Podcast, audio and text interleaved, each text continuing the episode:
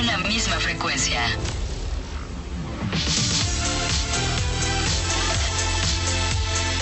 Nuestra señal viaja por el aire. Valle de México, Amecameca, Valle de Bravo, Zumpango y Metepec.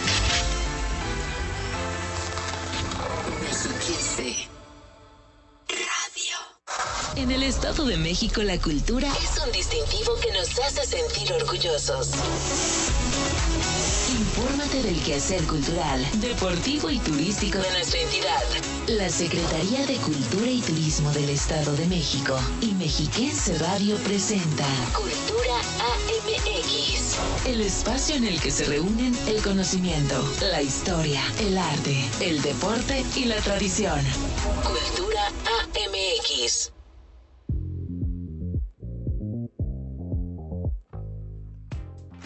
Muy buenas tardes, ya por fin es viernes, viernes de Cultura AMX. Sea bienvenida, bienvenido a este noticiario que producimos entre la Secretaría de Cultura, Deporte y Turismo y Mexiquense Radio.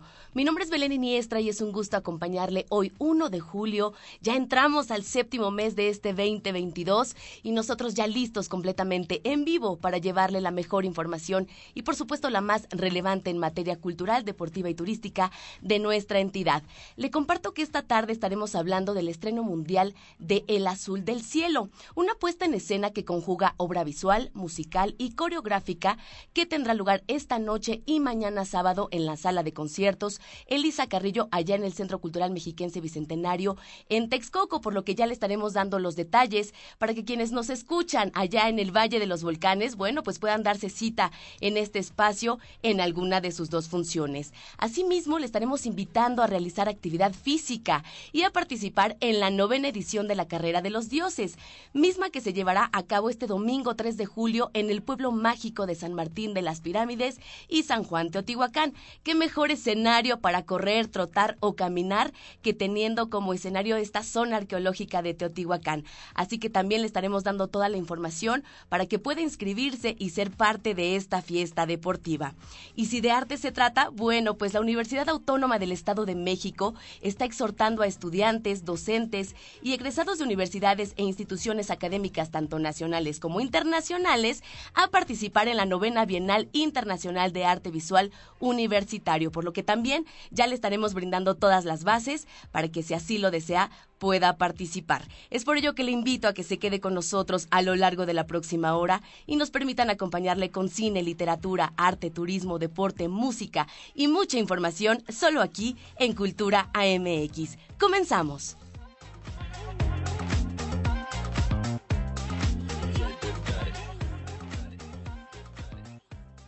Queremos ser tus amigos. Facebook, Cultura Edomex. Entérate. La nota más relevante de la semana.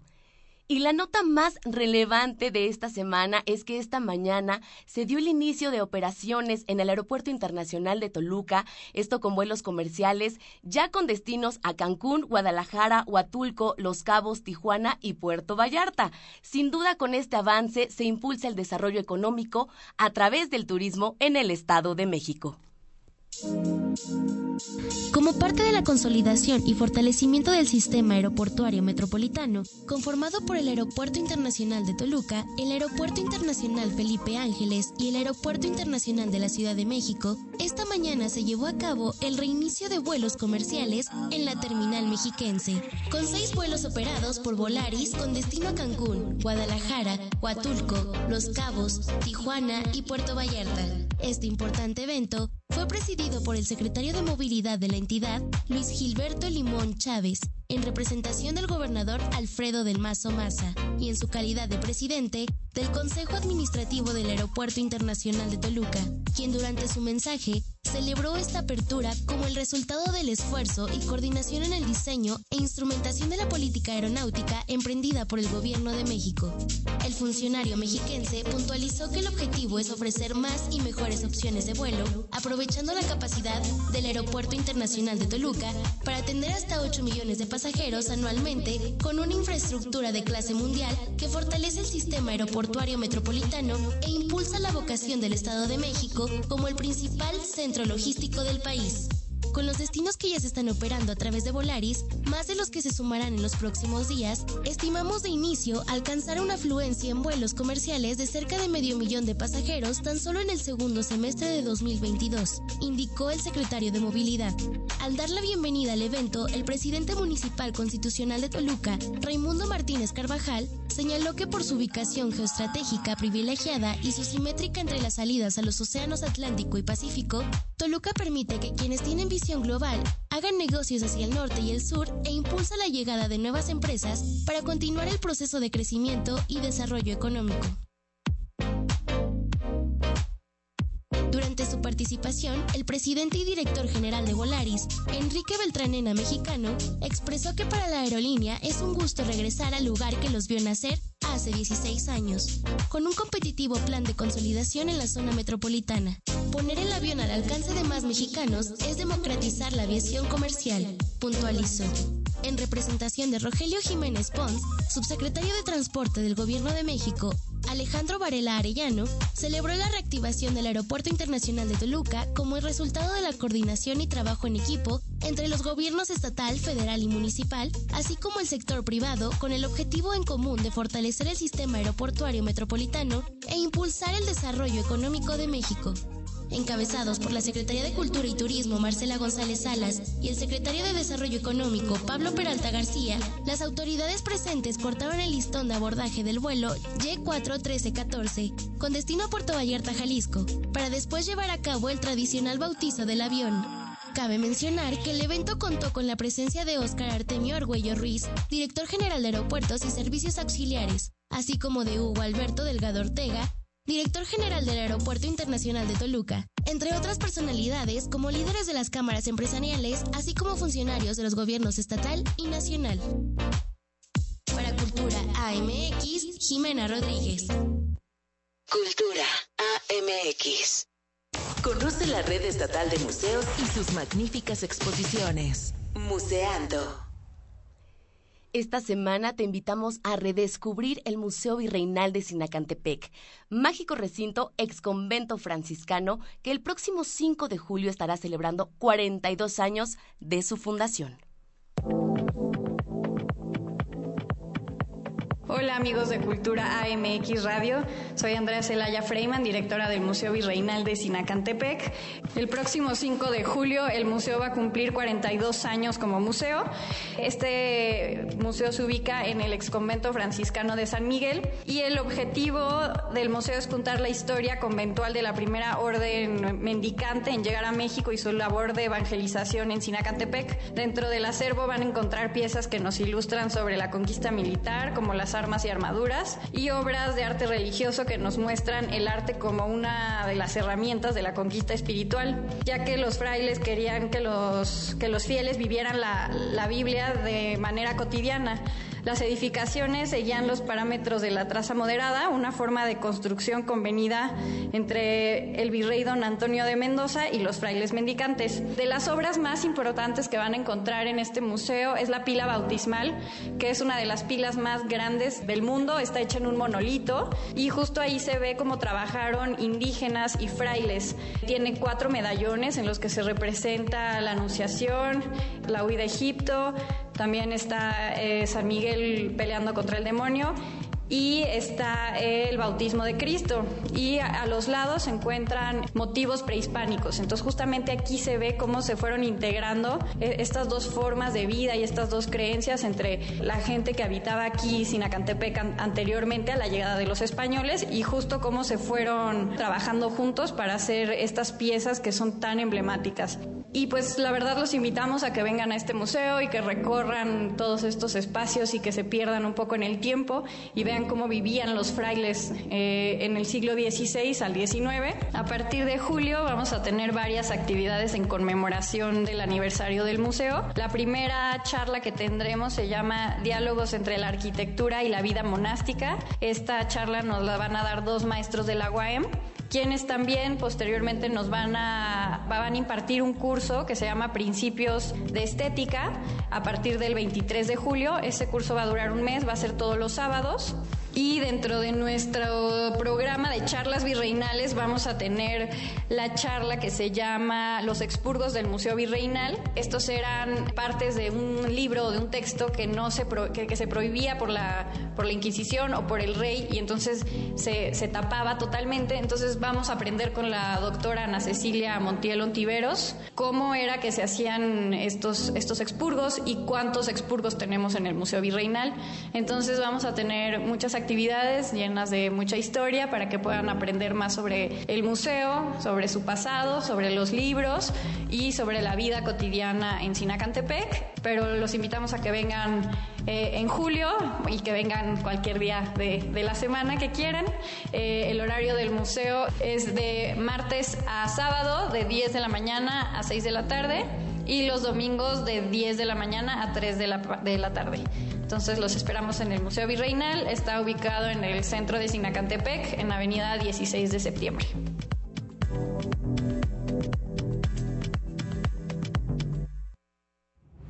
En la charla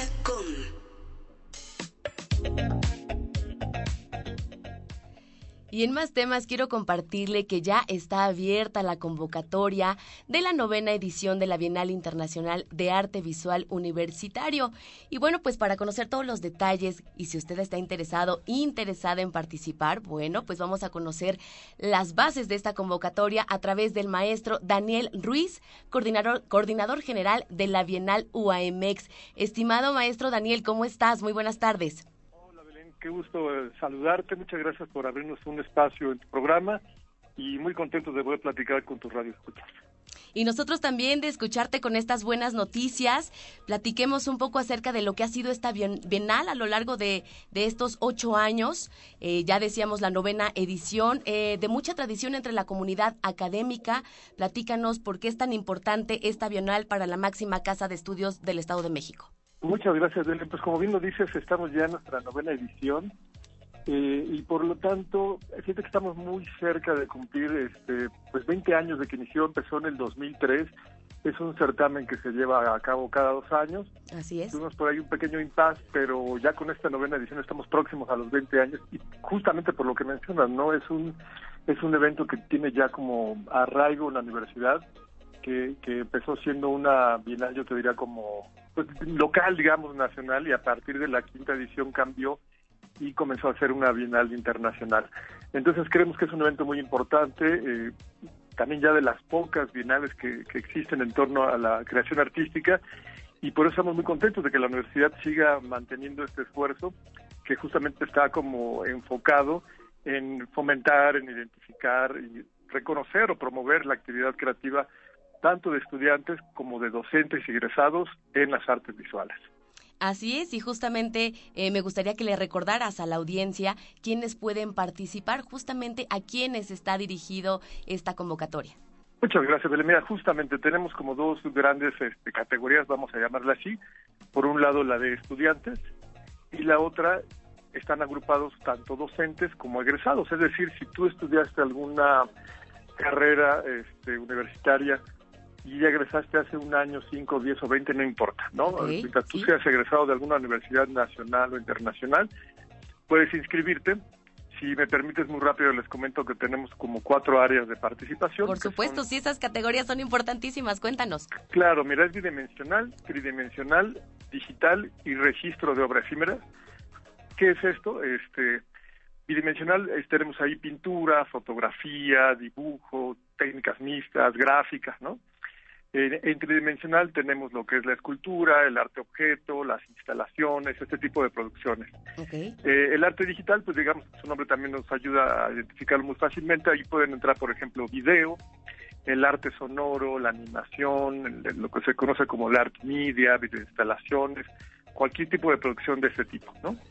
Y lo que eh, le llamamos registro de obra efímera, es, por ejemplo, cuando los artistas eh, producen, digamos, un performance, un mapping, un happening, esto que se conoce como el land art, que son, digamos, como acciones artísticas que ocurren en un momento determinado, son efímeras, pero el registro de la obra, es decir, una fotografía o un video de la acción artística, si tú tienes ese documento, lo puedes inscribir y ya, digamos, el comité o el jurado en su momento hacen la revisión del trabajo y pueden ser seleccionadas. Correcto. ¿Cuáles serían esos requisitos para participar y dónde podemos registrarnos, estimado Daniel? Muchas gracias. si me permites, empiezo para, por ahí para después poder volver a insistir en ello.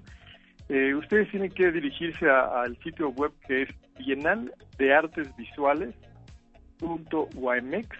.mx y ahí van a encontrar todos los detalles de, la convocatoria, los requisitos y también, digamos, el módulo de registro. La verdad que está muy amigable el sitio, tú te, registras con tus datos generales, eh, lo que te pedimos te, te diga como general es este, obviamente tu nombre, de qué universidad perteneces, el área de participación y ahí viene un módulo para que tú puedas subir como fotografías o el registro de tu obra. ¿no? Tenemos este premios que consideramos que son muy importantes. Por supuesto. Tenemos este premios económicos, ¿no? que son considerados por adquisición de obra para los seis eh, ganadores, son es decir, tres primeros lugares de docentes egresados, tres de estudiantes. Por ejemplo, te voy a hacer muy rápido porque el tiempo es corto. El primer lugar de estudiantes son 100 mil pesos, ¿no? Tenemos 100 mil, 50, 25 mil. Y de docentes egresados, el primer lugar es de 150 mil, 100 mil y 50 mil. Pero además de este estímulo económico, eh, es importante que, por ejemplo, la obra de esos seis ganadores, además, forma parte ya del patrimonio universitario, Maravilloso. Hay, hay una selección previa de entre todos los participantes, se hace una primera selección de 25 obras.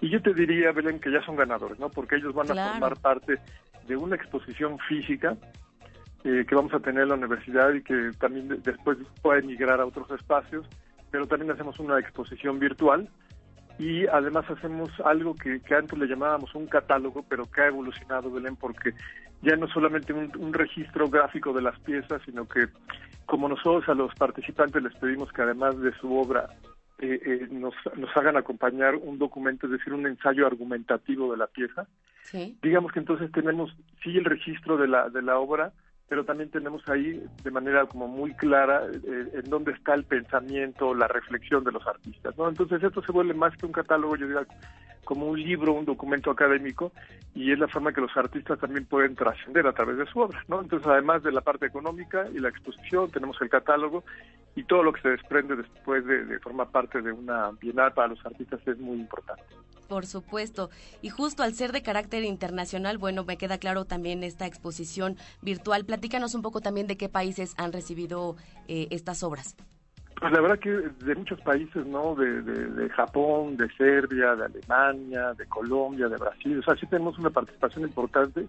Es internacional en dos sentidos. Por un lado, la participación de todos los artistas, pero también eh, procuramos invitar a gente del comité o del jurado que tengan miradas, ¿no? Es decir, este, por ejemplo, una vez participó con nosotros una especialista en semiótica y arte, ella es de origen polaco, entonces la mirada del arte, la reflexión a través de la producción artística también cambia y, le da un sentido distinto a la Bienal, ¿no? Este, porque, por ejemplo, eh, cada Bienal tiene una temática. En esta ocasión, en la novena, eh, pedimos a los artistas que piensen y reflexionen acerca de la presencia o de la ausencia. Y, estos dos conceptos que pueden parecer muy profundos para la producción, eh, también son conceptos que dependen de tu entorno cultural, te llevan a diferentes lugares, ¿no? O sea, la, ausencia no se, no se siente, no se mira, no se piensa igual en México que, que, en Bogotá o que en Tokio, ¿no? Este, entonces es también como un momento muy importante donde a través de la Bienal podemos pues tener clara la, la, la forma tan distinta de, de tener un sentimiento, una emoción, una emoción y de transmitirlo a través de la producción artística. Recuérdanos, por favor, sí, sí, recuérdanos hasta cuándo tenemos como fecha límite para este registro y por favor ayúdame también a invitar a la gente de Cultura AMX Radio para que puedan participar y que también exista mayor participación de México. Pues yo creo que toda la gente de Cultura MX Radio puede participar porque es gente que está como muy involucrada, eh, gracias a un programa como el tuyo, a estar cerca de, la cultura del arte y que, y que se animen porque a veces todos tenemos ahí una fotografía que seguramente es muy buena, ¿no? Que puede estar muy a la mano. Cierra el 12 de, de, julio y por eso te lo digo, puede ser que ya tengas una pieza, que hayas producido algo y que a lo mejor la tienes ahí guardada, ¿no? Y, y, no has, no te has atrevido a mostrársela a los demás. Yo creo que es un momento importante para que se animen, se inscriban, como te decía, puede ser dibujo, puede ser una pintura, pero sobre todo ahora los videos o una fotografía, yo creo que muchos tenemos, tu público seguramente es muy sensible y se pueden inscribir. tenemos hasta el 12 de julio y si me permite les recuerdo es Bienal de Artes Visuales Ahí está la invitación y la página para que se inscriban. Estimado Daniel Ruiz, coordinador general de la Bienal UAMX 2022, muchas gracias por esta información que nos brindas y claro que estaremos atendiendo y también dando puntual seguimiento a esta Bienal. Gracias a ti, Belén. Saludos a todos en Radio Mexiquense y al auditorio. Te mando un abrazo. Muchas gracias. Y con esta entrevista es momento de irnos a un corte. No se vaya porque ya regresamos con más información a Cultura AMX. Conocimiento, historia, arte, deporte y tradición. Cultura AMX. Raticida, gasolina, ácido sulfúrico, amoníaco, acetona. No importa qué droga química te metas, todas están hechas con veneno y de todas formas te destruyes. La sangre de las drogas nos mancha a todos. Mejor métete esto en la cabeza. Si te drogas, te dañas. Si necesitas ayuda, Llama a la línea de la vida. 800-911-2000. Para vivir feliz, no necesitas meterte nada. La programación de este horario es clasificación A. Estamos más allá de la radio. Somos un vínculo para ti con el universo digital. En un mundo dominado por hashtags, likes, stories algoritmos, avatars, tendencias. Encuéntranos a un clic de distancia. Escucha todas nuestras frecuencias en dispositivos móviles a través de radio y tvmexiquense.mx. Descubre la música, las voces y el sonido de Mexiquense Radio en radio y tvmexiquense.mx.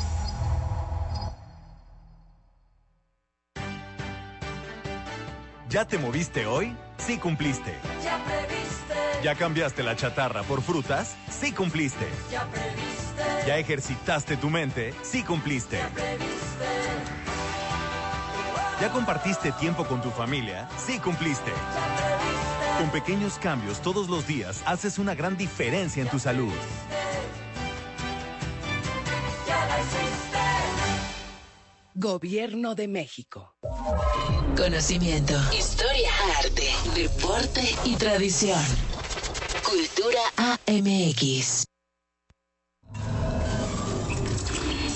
Construido en el siglo XVI, el acueducto del Padre Tembleque es un sistema de conducción de agua construido entre los años 1554 y 1571 para dotar de agua a las poblaciones de Otumba en el Estado de México y la antigua Congregación de Todos los Santos, ubicada en la actual población de Zempoala en el Estado de Hidalgo. El acueducto fue ideado por un fraile franciscano que tomó por nombre Francisco, aunque no fue ese su nombre de nacimiento, y al ser natural de la localidad española de Tembleque, en Toledo, España, fue conocido como el Padre Francisco de Tembleque. Emprendida por iniciativa del fraile franciscano Tembleque, la realización de este complejo hidráulico fue obra de las comunidades locales. Los métodos utilizados para su construcción atestiguan la doble influencia de los conocimientos europeos en materias de sistemas hidráulicos y de las técnicas tradicionales mesoamericanas de utilización de cimbras de adobe. Fue el 5 de julio de 2015 que la UNESCO declaró el acueducto como Patrimonio de la Humanidad por su importancia y por representar una obra capital del intelecto humano. Capturando voces. Trayectos, noticias e historias de cultura y deporte entre tiempo. Hoy en nuestra sección de Entretiempo, bueno, pues hacemos un enlace con Jimena Rodríguez, quien se encuentra en el Museo de Arte Moderno allá en el Centro Cultural Mexiquense de Toluca y nos va a platicar acerca de la Galería Café que ya se encuentra abierta en este espacio. Adelante con tu reporte, Jimena. Hola amigos y amigas de Cultura AMX Radio. Hola Belén, ¿cómo estás? Como bien comentas, me encuentro el día de hoy en el Museo de Arte Moderno en compañía de Telma Morales, directora de este maravilloso espacio, que nos va a platicar de la nueva Galería Café que se inauguró en días recientes en este museo. Este Galería Café tiene el objetivo de acercarnos aún más al arte y apoyar a los artistas. Telma, platícanos de este maravilloso lugar. Ay, mira, pues es la verdad un, proyecto que hoy vemos eh, realmente que llegó a buen puerto.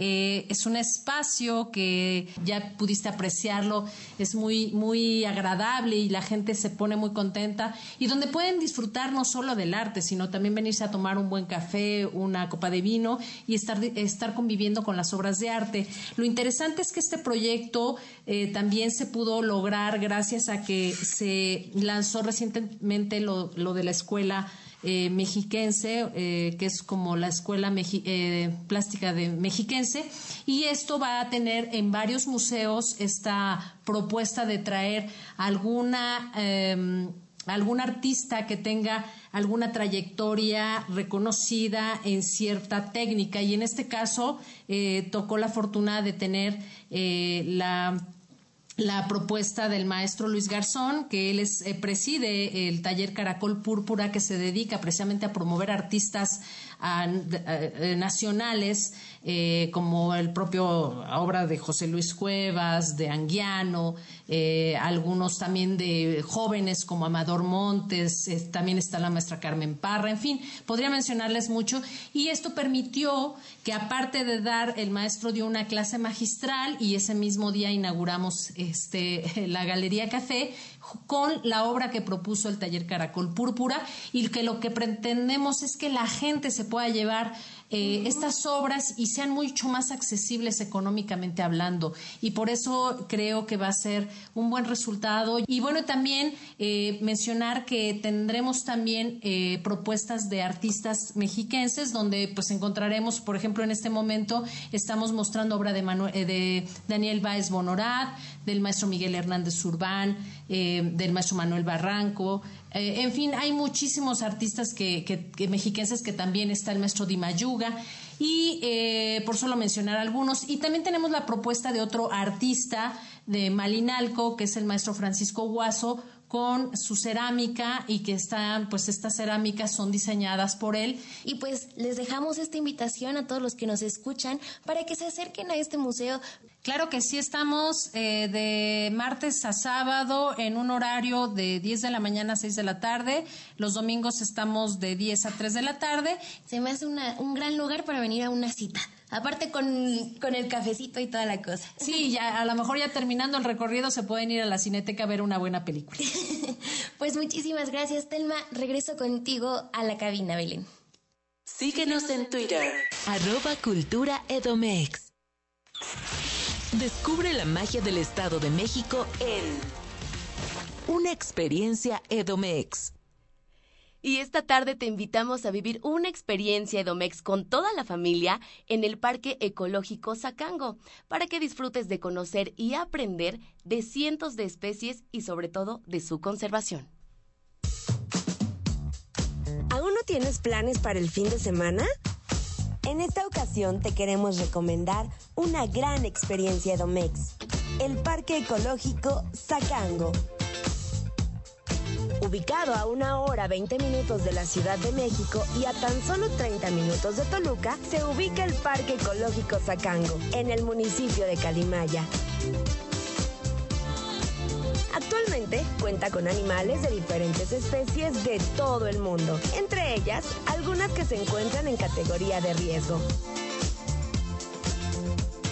Las experiencias que tienes para disfrutar, acompañado de un guía, se encuentra darle un baño a un elefante y admirar los grandes y curveados colmillos de este paquidermo.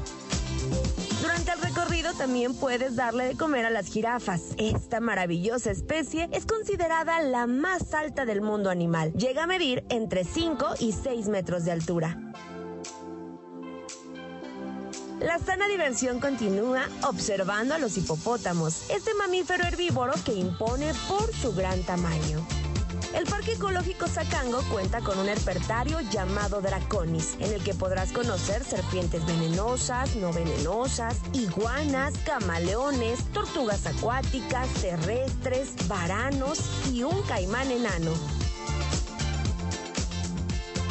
Granjita Zacango tendrás una experiencia única. Acariciar, alimentar e interactuar con animales como ponis, borregos, gallinas, entre otros. El horario del Parque Ecológico Zacango es de lunes a domingo de 10 a 17 horas. Recuerda que los animales son seres extraordinarios que nos enseñan el significado del respeto. Ahora ya tienes una gran recomendación para divertirte y vivir una experiencia Domex. En la charla con...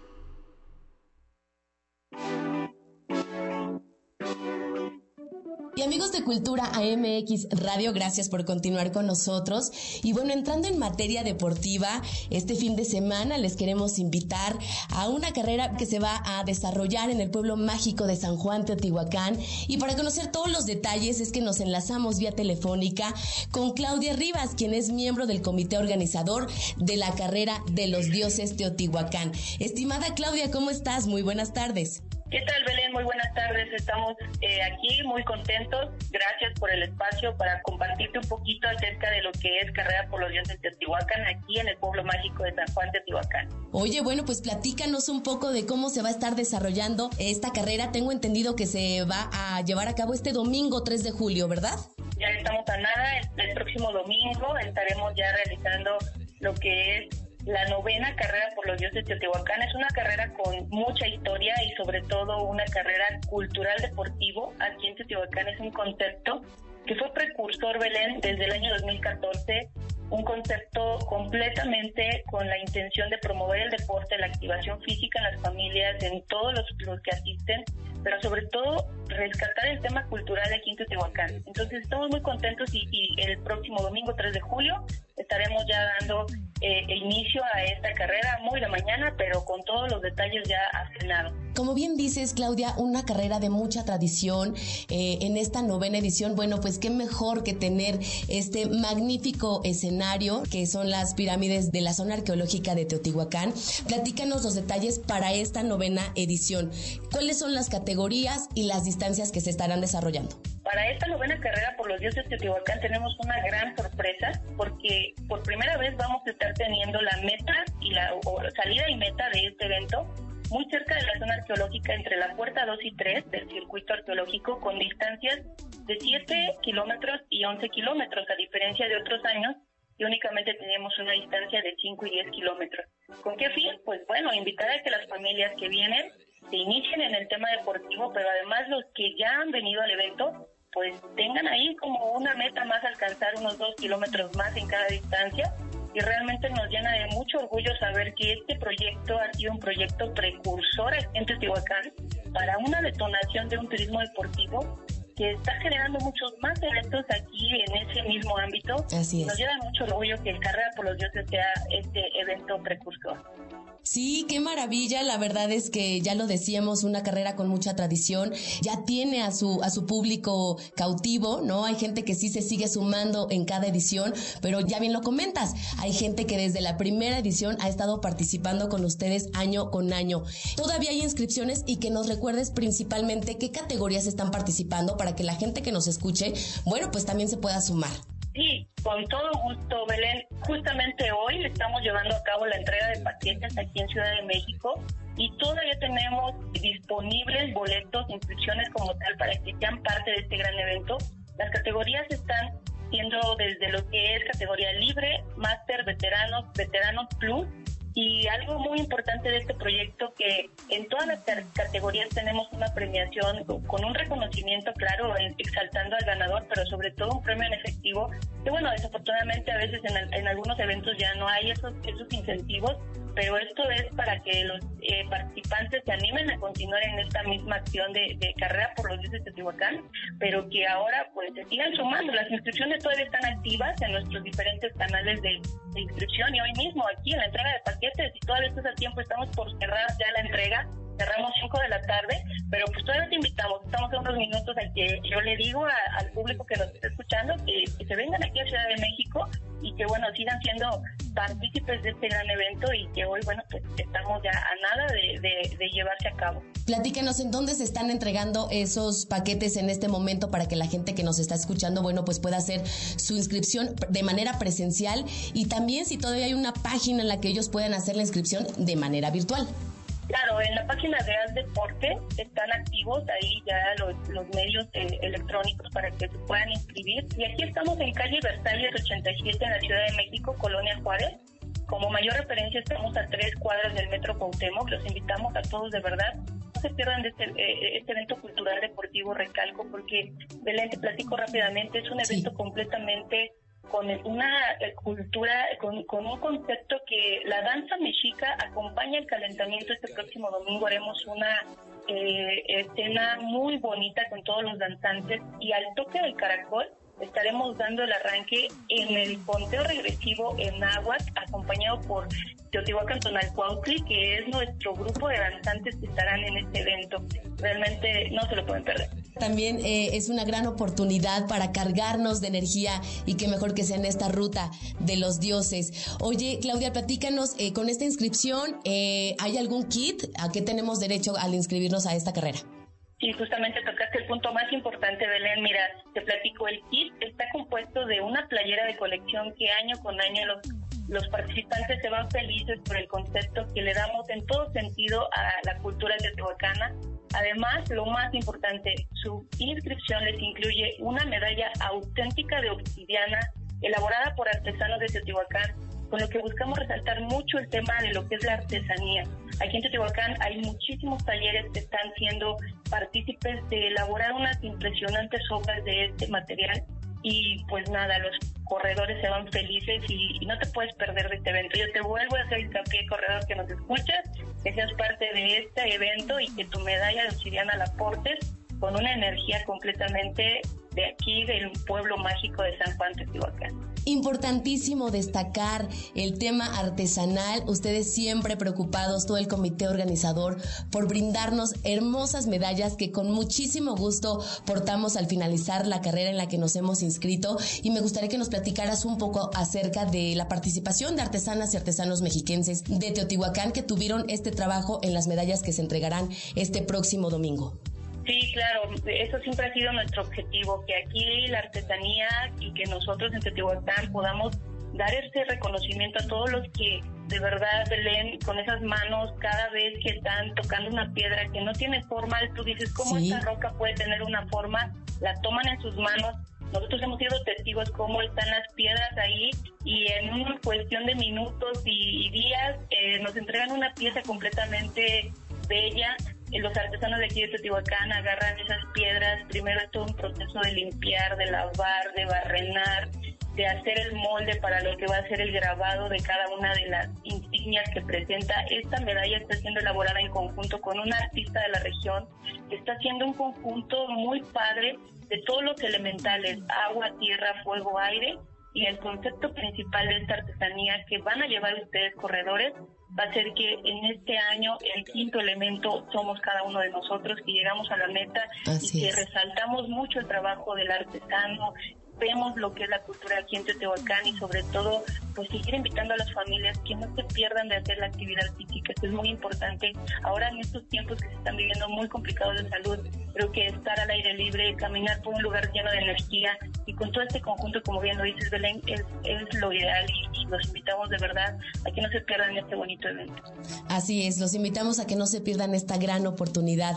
Pues estimada Claudia, claro que nos vemos este domingo 3 de julio en punto de las 7 de la mañana, ¿verdad? ¿Arranca a las 7 de la mañana o hay que llegar un poquito antes para el calentamiento? Eh, exacto, sugerimos que desde las 6.20 de la mañana estén listos con los polloles al toque del caracol, danzando en el calentamiento con los mexicas y en punto de las 7 arrancan los 11 kilómetros Después de 10 minutos previos, 15-10, arranca el contingente de los 7 kilómetros. El punto de salida es Eclipse en la puerta 3, ¿verdad? Exactamente, entre el sol y la luna surge el quinto elemento y ese eres tú. Perfecto, ahí está la invitación. Estimada Claudia Rivas, miembro del comité organizador de la carrera de los dioses de Otihuacán, muchas gracias por esta invitación, gracias por toda la información que hoy nos brindas y nos estamos viendo este domingo para cargarnos de energía en esta carrera de los dioses. Te mando un abrazo. Muchísimas gracias, Belén, igualmente desde San Juan de Tehuacán. Y con esta invitación vámonos a un corte, no sin antes invitarle a que sea parte de nuestra comunidad en redes sociales. Ya lo sabe, en Twitter, Facebook e Instagram nos encuentran como Cultura Edomex. No se vaya, ya regresamos con más a Cultura MX Radio. Conocimiento, historia, arte, deporte y tradición. Cultura AMX.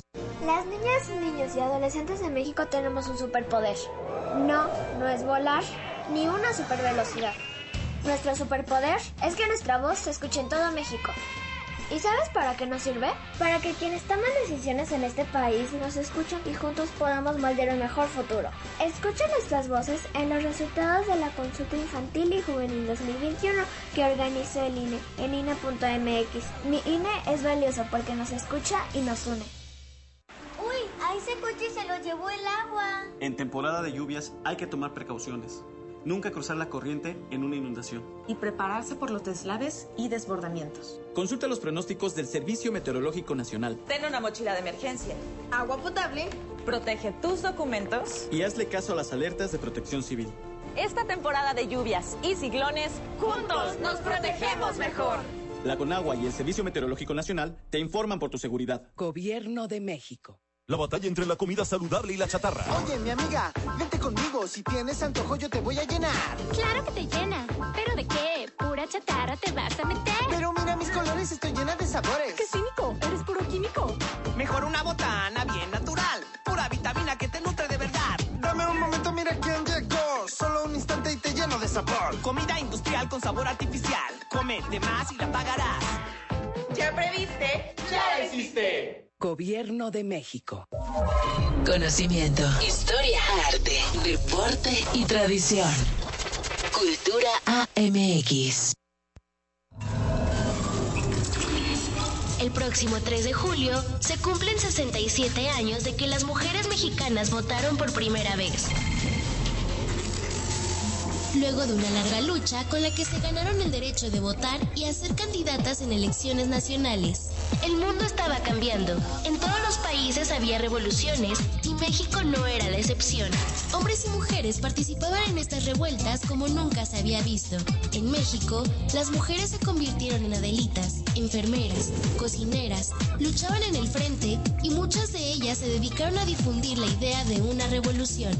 Para que las mujeres participaran en una elección de manera oficial, tuvieron que pasar años y la revolución fue el suceso histórico más importante para que se diera este cambio. El 17 de octubre de 1953 se publicó la adición al artículo 34 constitucional que dice, son ciudadanos de la República los varones y las mujeres que teniendo la calidad de mexicanos además los siguientes requisitos, haber cumplido 18 años, siendo casados o 21 si no lo son, y tener un modo honesto de vivir. Dio después de que la Organización de las Naciones Unidas había llamado a los países miembros a reconocer los derechos políticos de las mujeres.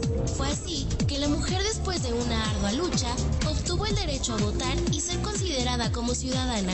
Hay que destacar que México fue el último país de Latinoamérica en consolidar este derecho. En la charla con Y un día como hoy, 1 de julio, pero del año 2001, el octeto vocal de la Secretaría de Cultura y Turismo inició funciones. Es así que hoy están cumpliendo 21 años, por lo que entrevistamos a su titular, al maestro Jesús Lujambio, quien nos platica un poco acerca de sus experiencias en esta agrupación. Y bueno, pues es una entrevista de mi compañera, Patricia Fierro. ¿Cómo está, maestro Lujambio? Gusto saludarlo, como siempre. Igualmente, Pati. Muy bien, muchas gracias. Pues aquí buscándolo para que nos platique, por favor, tenemos ya muy cerca eh, un aniversario más muy importante del octeto vocal. ¿por qué no nos platica de él? ¿Cuántos años vamos a, a cumplir y cómo ha sido su experiencia ¿no? Eh, frente de esta agrupación? Bueno, vamos a cumplir 21 años de trayectoria el primero de julio. De hecho, en realidad nuestro aniversario va a ser el 2, aunque los contratos empezaron el primero. Este, el primero fue domingo y nosotros empezamos a trabajar el lunes 2 de, de julio, en realidad, en el año 2001. Eh, la experiencia ha sido fabulosa digo, de, de, estos 21 años, de los cuales yo fui 6 años, 9 meses, fui cantante del grupo. Eh, soy de los primeros que empezamos en, este, en esta agrupación. Y a partir de entonces, desde abril del 2008, estoy a cargo de la dirección. Primero fue como director eh, interino, porque el director original, este, Alfredo López, estaba de permiso, pidió un permiso para ir a, a atender un, un, muy buen proyecto al que le invitaron en, en Veracruz. Eh, no se quiso ir así desamparado, sino que quiso pedir permisos pues, para ver cómo, cómo funcionaba la cuestión pidió dos permisos sin goce de sueldo de tres meses cada uno y a los seis meses eh, pues tuvo ya que presentar su renuncia porque pues ya se había quedado ya a trabajar en Veracruz y desde abril del 2008 hasta diciembre de ese mismo año a mí me contrataron como director adjunto.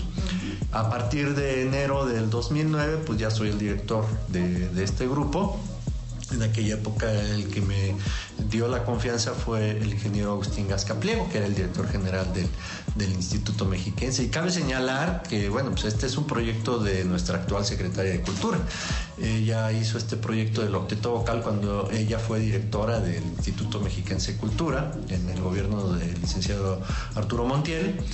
Y eh, pues ella fue quien pues prácticamente hizo este grupo, ¿no? Eh, nosotros pues la conocimos, en el, bueno, yo la conocí un poquito porque yo trabajaba en el Conservatorio de Música y las reuniones que teníamos en el, Conservatorio de Música eran con ella en, aquella época, pero bueno, pues de repente ya la tuve yo como jefa, digamos, directa de, aquí en el Instituto Mexiquense de Cultura, lo que era antes el Instituto Mexiquense de Cultura.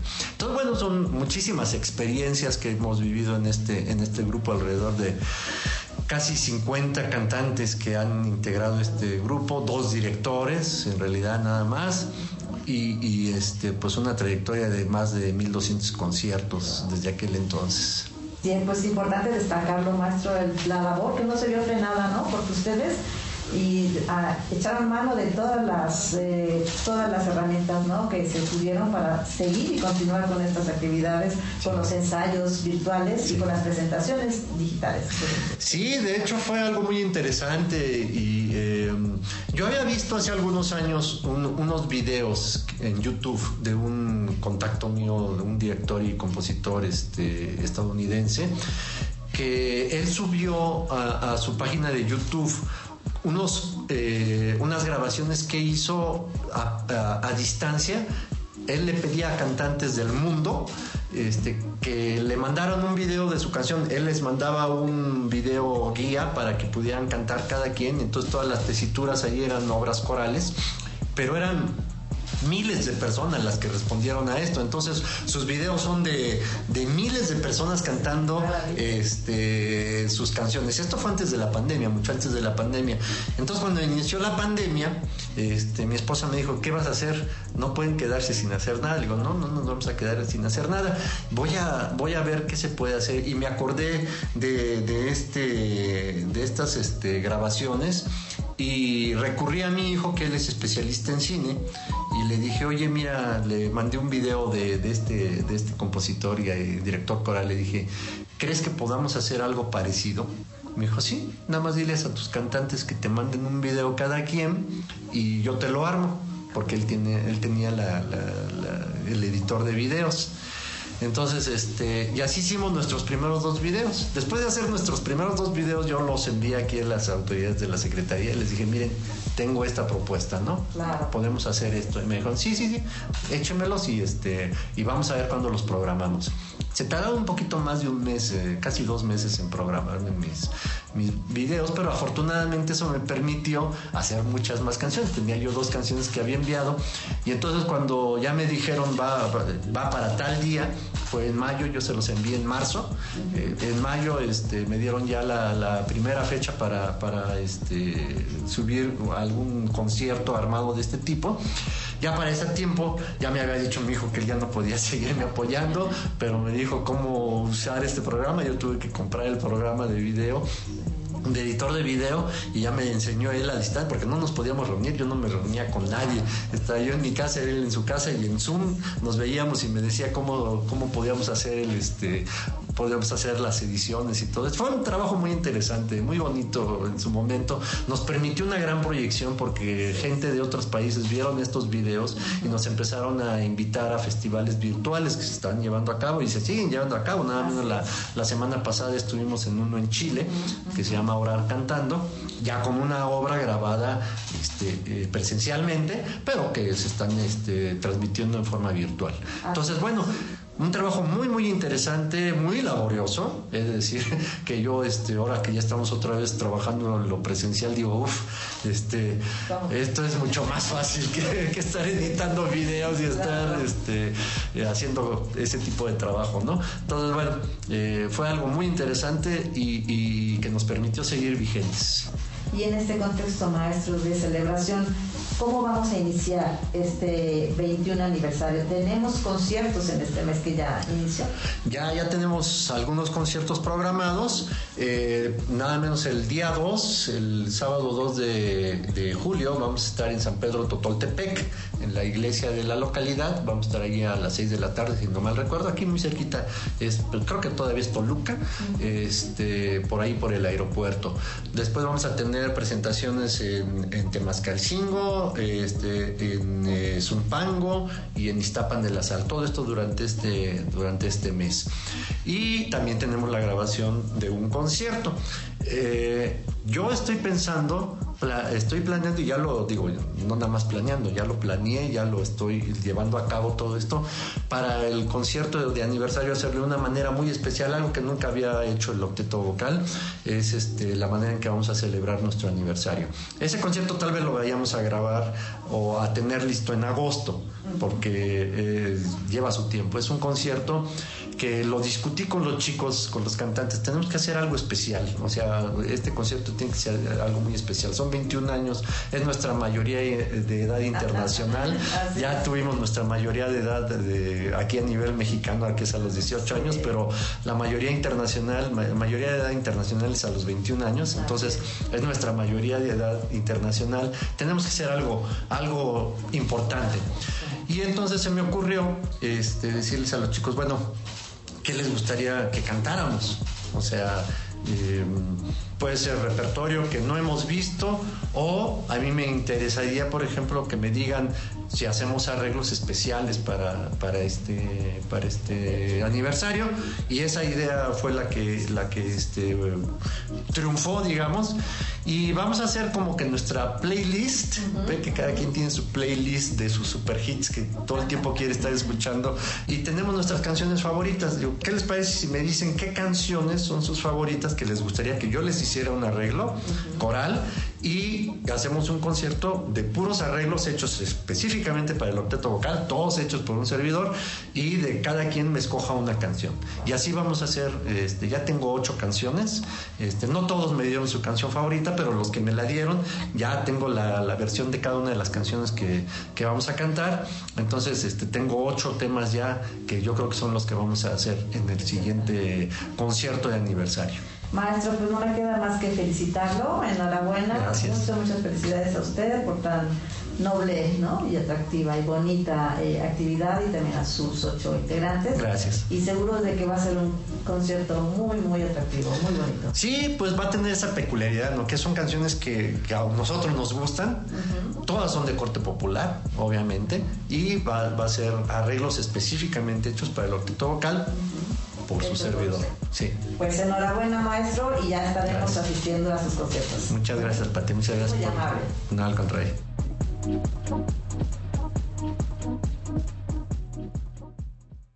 Cartelera cultural. De esta semana, te hacemos una cordial invitación a redescubrir el Museo de la Estampa, que tiene para ti nuevas exposiciones. Origen de restos a dioses de César Rangel e Iztaccíhuatl, en el Sendero de la Luna, de la maestra Angélica Carrasco. Dos propuestas de la gráfica completamente innovadoras que no te puedes perder.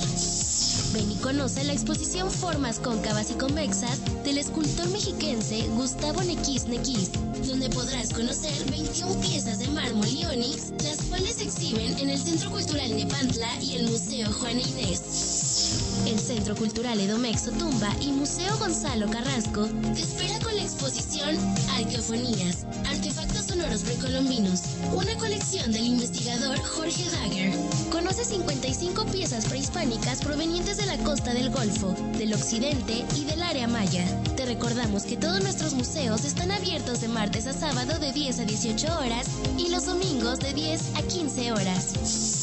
Las tiendas Casar te invitan a que sigamos impulsando la comercialización de las artesanías hechas por mexiquenses, con piezas elaboradas por manos llenas de talento y creatividad, en las 13 ramas artesanales con las que cuenta nuestro bello Estado de México.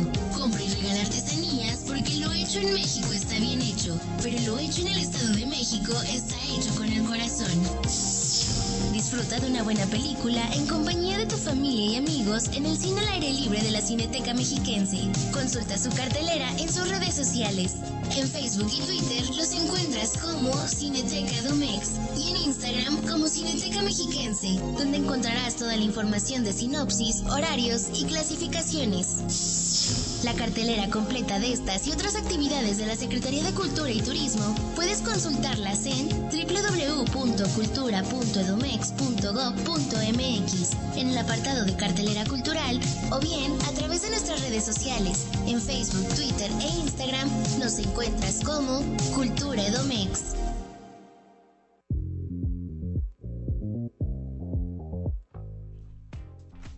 Y con esta información hemos llegado al final de nuestro programa, no sin antes comentarles que hoy tenemos una cita en punto de las 20 horas en la sala Felipe Villanueva de Toluca para disfrutar del último programa de la temporada 146 de la Orquesta Sinfónica del Estado de México, el cual esta semana estará dirigido por su titular, el maestro Rodrigo Macías. Nos estarán eh, presentando obras de cámara con orquesta de cuerdas llamadas Divertimentos, esto de Mozart, así como poemas de Neruda, de los poemas Neruda de Blas Galindo, Tao de Leonardo Coral y la suite de los tiempos de Holberg de Edvard Grieg.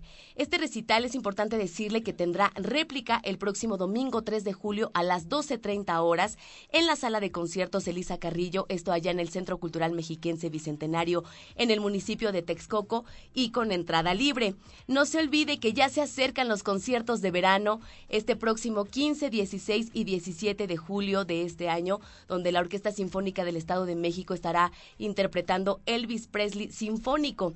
La siguiente semana en este espacio estaremos dando algunos boletos para que usted sea parte de este gran recital en homenaje a este cantante y compositor considerado como uno de los íconos culturales más populares del siglo XX. Y por otra, por otra parte, también ya como es una tradición, le invito a ser parte de nuestras transmisiones en el programa virtual Cultura, Deporte y Turismo en un clic 3.0, ya lo sabe, a través de Cultura Edomex. Eh, mi nombre es Belén Iniestra y recuerdo que tenemos una cita el próximo viernes en punto de las 16 horas aquí en el noticiario Cultura AMX. Sigue en sintonía de Mexiquense Radio, cuídese mucho y que tenga extraordinario fin de semana. Cultura AMX.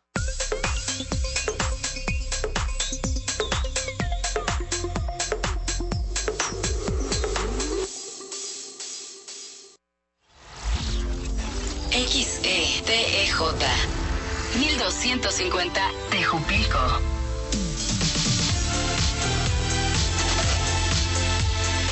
Mexiquense Radio.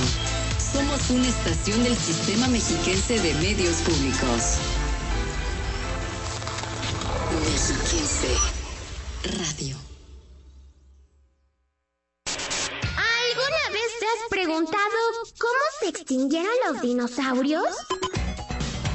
Los dinosaurios eran criaturas muy inteligentes y grandes depredadores. Pero hace 66 millones de años, nuestro planeta fue golpeado por un enorme asteroide, el llamado accidente de Chicxulub. A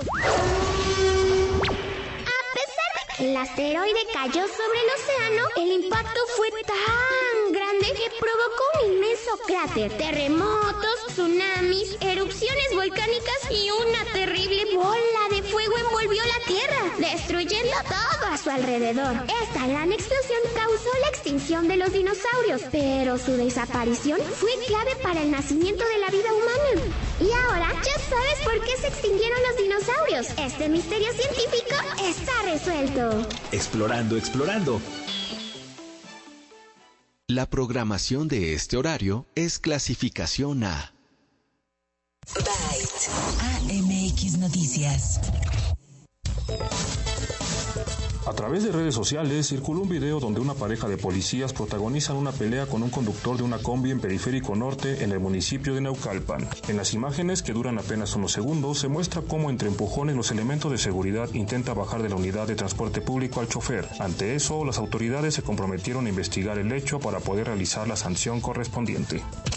Dado que México no ha recuperado la categoría 1 en aviación civil, la aerolínea Volaris canceló sus planes de volar desde el Aeropuerto Internacional Felipe Ángeles hacia el Aeropuerto de Los Ángeles, California. Al permanecer en categoría 2, las aerolíneas mexicanas no pueden abrir nuevas rutas hacia Estados Unidos, aumentar frecuencias o incorporar nuevos aviones.